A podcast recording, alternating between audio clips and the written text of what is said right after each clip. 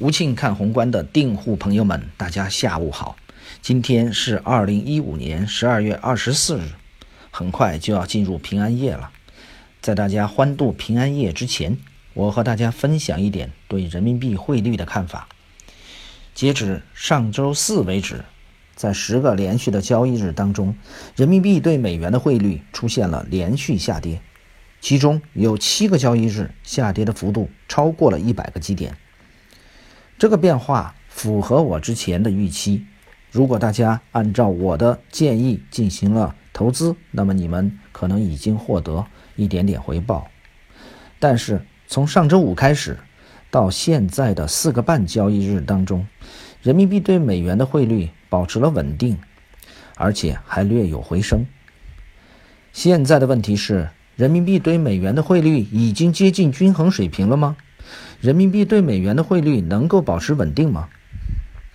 我要告诉大家的答案是还没有。人民币对美元的汇率在近期就在近期之内很可能还会出现下跌，原因有两个。第一个原因出在美元一边，在美元美联储宣布加息之后的几个交易日里头，美元指数出现了小幅的下跌，这相当于一个长期的趋势当中出现了小的波折。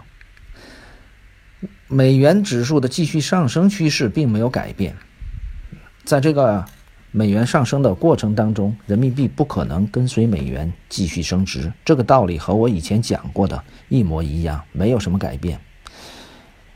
另一个原因出现在人民币一边，从二零一六年开始，中国境内居民的换汇额度马上就要得到恢复。人民币贬值的预期很可能从新年的第一个交易日就会重新显示出来。综上所述，人民币对美元下跌的趋势很可能在近期还会重新显现出来。在人民币汇率回到均衡水平之前，投资者对中国境内的资产价格不可以太乐观。以上就是我的观点，祝大家平安夜平安。